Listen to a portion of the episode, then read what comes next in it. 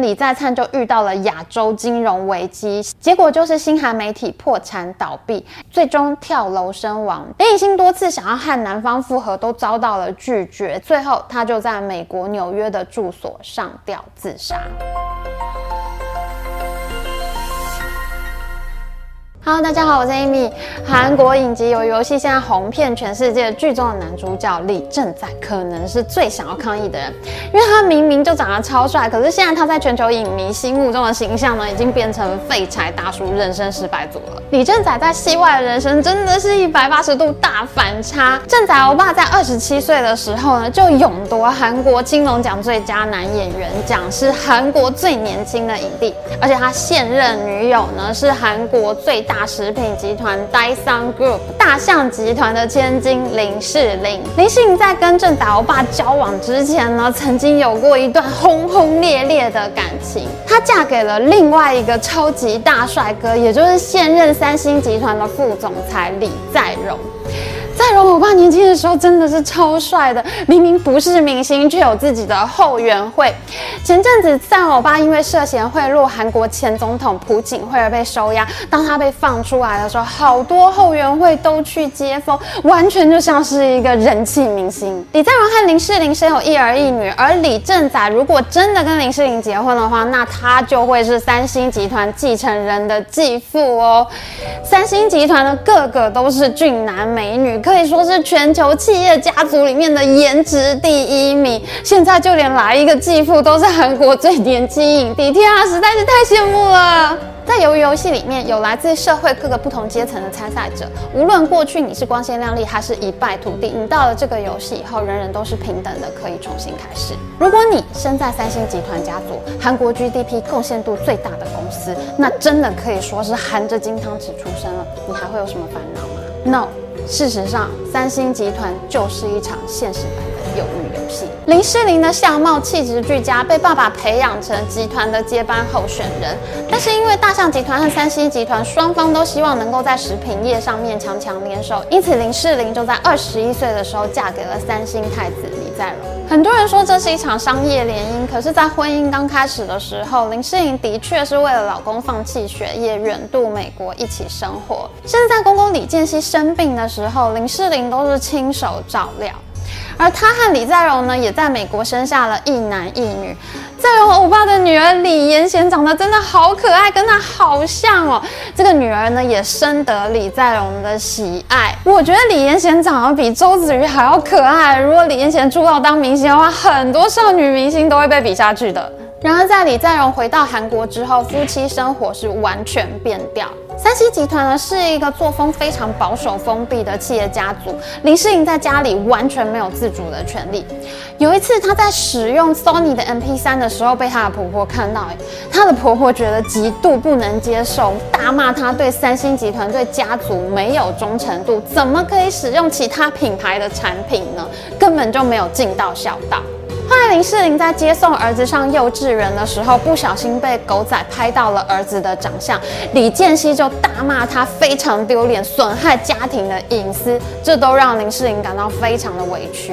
二零零六年，林世玲的娘家大象集团呢，被爆出非法挪用六百七十万美元资产的丑闻。林世玲的父亲林昌玉呢，可能要面临到二十年以上的牢狱之灾。这时候，林世玲感到非常的着急，他便去向自己的公公李健熙求助，希望三星能够帮助他的爸爸渡过难关。结果，李健熙断然拒绝，他认为这个时候出手帮助大象集团，无疑就是把三星集团推向舆论争议的漩涡，完全不值得冒险。所以他就无视了林世玲的苦苦哀求。林世玲的生活没有自由，也不受公婆的尊重，压垮他最后一根的稻草呢，则是二零零八年金融海啸。大象集团在金融海啸中损失非常的惨重，他才刚刚逃过了被起诉的命运，马上就面临资金断裂的风险。林世玲知道公公李健熙不会帮他，于是他低声下气向自己的老公李在镕求助。没想到李在镕跟李健熙一样，都断然拒绝了林世玲的恳求。而且李在镕还说，三星集团没有在这个时候趁火打劫去收购大象集团，已经是格外仁慈了，怎么可能还出钱去救呢？最后林世玲是牺牲了婚姻去救自己的娘家，她宣布和李在镕离婚，拿着一千亿韩元的财产分割费，林世玲回到大象集团拯救娘家。在他和妹妹的苦心经营之下，大象集团好不容易才起死回生。到了去年，营收甚至高达二十六亿美元，林世玲也因此成为韩国人尽皆知的女强人。在三星集团里面受尽屈辱，最终放弃了比赛资格，离开三星鱿鱼游戏。林世玲终于拿回了自己的人生。在林世玲的故事中，我们已经可以察觉到，把三星集团做大，成为世界级企业的李健熙呢，在现实生活中是一个完全不讲情分的人，而这也是他能够在三星鱿鱼游戏中走到最后的关键。李健熙呢，是父亲李秉哲的第三个儿子，而李秉哲呢，正是三星集团的创办人。从一开始，李秉哲根本没有想到过要把公司交给李健熙。三星集团原本是预定要交给大哥李梦熙的。李秉哲呢，也曾经试着要把经营权交给李梦熙，可是公司的其他董事指责李梦熙经营不善，对他提出弹劾。一直有个说法是，李建熙其实和公司其他董事的关系很好，因而策动了这场政变，扳倒了大哥。最后，李秉哲只好收回李梦熙的经营权。李梦熙被拔掉经营权之后，他的反应简直是出人意表的脑残。他竟然去搜集父亲走私逃税的证据，向韩国政府举发。李敏哲大发雷霆，震怒于长子的无脑反应。李梦熙从此就被排除在企业接班人的名单之外。李梦熙最后被流放到三星集团旗下的第一制糖公司，因为第一制糖是三星集团的发家地。李梦熙虽然在权斗中惨败，但是下放第一制糖那是父亲为他保留的最后颜面。二哥李昌熙对父亲的用心很。很深。当李秉哲被自己的长子告发，面临牢狱之灾的时候，一向不受疼爱的二哥李昌熙呢，这个时候自告奋勇要代替爸爸坐牢。他以为代父坐牢就能够得到父亲的关爱，没想到关了半年出来之后，李昌熙发现公司人事全非，李健熙已经成为了重要的经营成员。李昌熙当然很难接受这件事情，所以他也像大哥告发爸爸一样，跑去告发自己的弟弟李健熙贪污逃税。可是由于证据不足，法院最后判决李健熙无罪。逃过一劫的李健熙，他并没有放过他的二哥，他以二哥李昌熙精神不稳定为由，假冒父亲李秉哲的名义，把二哥关进了精神病院。两个哥哥至此都被排除在接班人名单之外。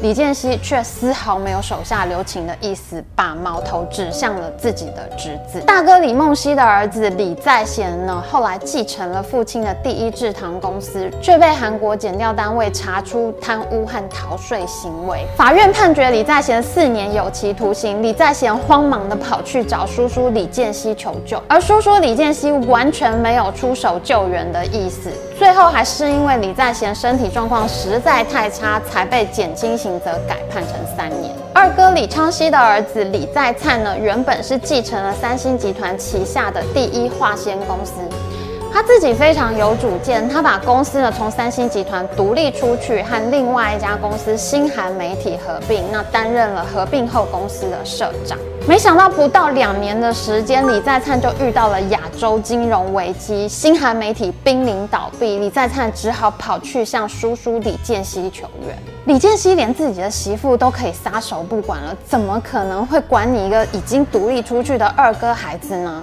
结果就是新韩媒体破产倒闭，李在灿和他的太太儿女分居，最终跳楼身亡，结束了他在这场三星鱿鱼游戏中的旅程。同时间，李健熙带领三星集团走向全球前十大企业，在国际上呼风唤雨，看似好像是这场鱿鱼游戏的最终胜利者。可是李健熙终身永远的痛，则是他的小女儿李。李颖欣是李健熙的三女儿，上面有大哥李在镕、大姐李富真和二姐李旭贤。李颖欣可以说是三星集团的小公主，从小就备受爸爸李健熙的疼爱。李健熙立誓要为李颖欣找到一个门当户对的好人家，然而事与愿违。李颖欣非常热爱赛车运动，在一次赛车活动中，他认识了他所认定的真命天子，两人迅速坠入爱河，论及婚嫁。但是李健熙非常反对两人交往，因为男方的家庭出身实在是太不起眼了。对李健熙来说，这简直就是一个侮辱。儿女的结婚对象呢，不但应该要和三星集团旗鼓相当，最好呢还是能够有利于三星集团的发展。就例如大儿子李在镕娶了大象集团的千金，而二女儿李旭贤呢，嫁给了东亚日报集团的二公子金载烈，这些都是三星集团商业联姻的产物。尤其是过去大女儿李富真呢，破天荒的下嫁给自己的保镖，结果婚姻生活非常的不幸福。之后李健熙就更加的深信门不当户不对的婚姻绝对不会有好结果。为了阻止小女儿和对方结婚，李健熙是百般拆散，最后后使出了大绝招——真金换绝情。他以十亿韩元为代价，要求男方从此消失在李颖欣的生活当中。男方虽然最后拒绝了这笔巨款，可是呢，他也同意了要和李颖欣分手。李颖欣多次想要和男方复合，都遭到了拒绝，结果引发了严重的忧郁症。最后，他就在美国纽约的住所上吊自杀。当李颖欣身亡的消息第一时间传回韩国的时候，三星集团居然对外公布说李颖欣是意外车祸身亡。很明显，李健熙认为这是家丑不可外扬。直到纽约警方出面打脸，证实了李颖欣是自杀身亡，韩国人这时候才知道，原来三星小公主是殉情而死，舆论一片哗然，所有人都把矛头指向了三星和李健熙。最残酷的事情是，李健熙夫妇两人竟然都没有出席女儿的葬礼。李在镕甚至还对自己的太太林世玲说：“妹妹的自杀是非常不负责任的事情，危及了三星集团的股价和企业形象。”林世玲听了以后，非常的悲愤，对李颖欣的遭遇心痛不已。最后，林世玲决定断然离婚，可能也是因为对三星家族已经完全死心，因为在三星集团里面没有亲情。